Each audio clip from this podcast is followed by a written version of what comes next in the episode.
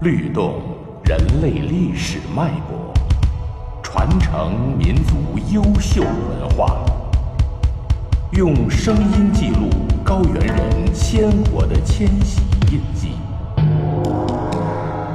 云南二十五个世居少数民族创世文学。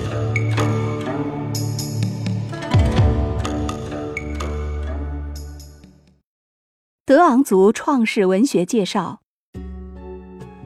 创世文学是德昂族民间文学的重要组成部分。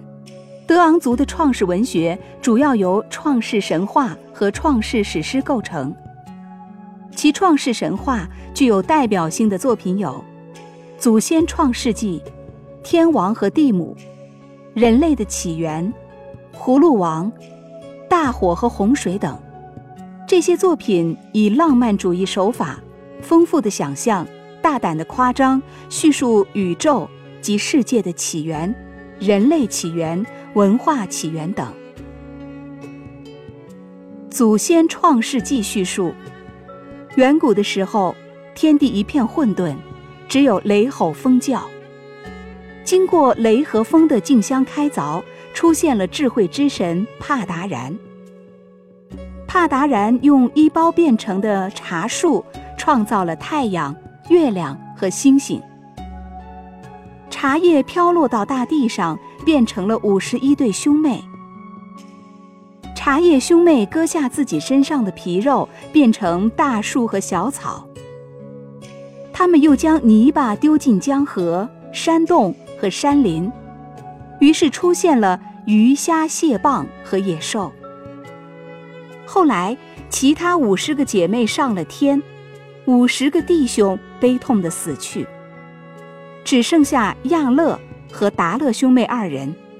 他们躲进岩洞，生儿育女，繁衍后代，诞生了不同的民族。天王和地母叙述，在天地刚分开的时候，天王和地母成婚，生了一个女孩儿。天上飘下一百片树叶，变成了一百个人，男女各五十，他们配成五十对夫妻。因此，大地上生活着一百零三人，他们就是现在德昂族的祖先。天王从天庭为这些人带来玉米、稻谷、葫芦等种子，这些人把葫芦籽种在海边上，结出了一个大葫芦。浮在海中央，一个炸雷劈开了这个大葫芦，从里面走出许多人和动物。葫芦里的人变成了汉族、傣族、回族、傈僳族、阿昌族、白族等民族的祖先。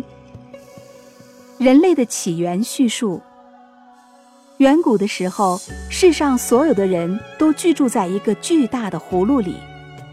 后来，雷神劈开了葫芦，葫芦里的人走了出来，成为各民族的祖先。汉族第一个走出来，住山头；德昂族紧随其后，分在半山腰；傣族走到平坝。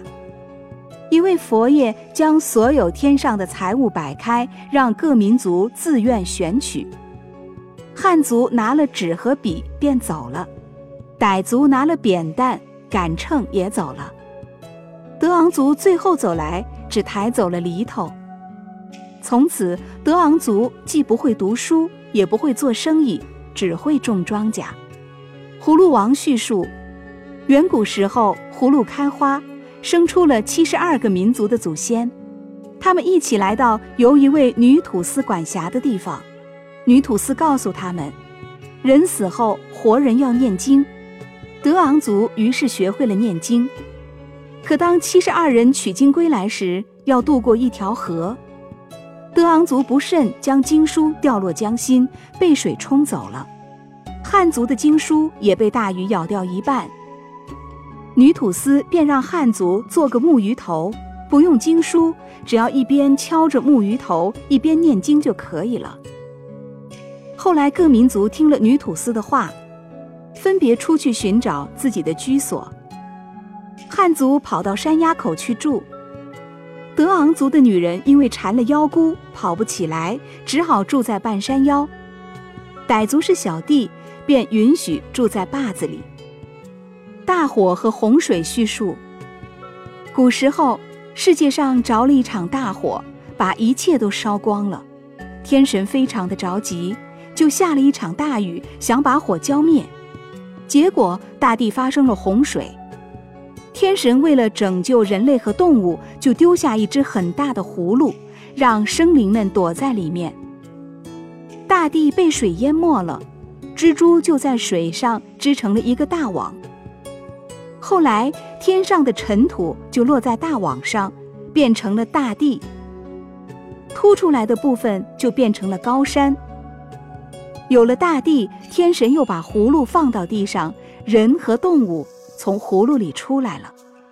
创世史诗《达古达楞格莱标》，迄今为止是发掘的德昂族唯一的一部史诗。《达古达楞格莱标》。由天地万物的形成、人类的起源、物种的起源、兄妹成婚、民族来源与分化等部分组成，叙述远古时代天地自然和人类所经历的巨大变化。从大地一片浑然，水和泥巴搅在一起，土和石头分不清楚的无人烟的蛮荒时代，到人类的产生，再到砍来竹木搭屋架。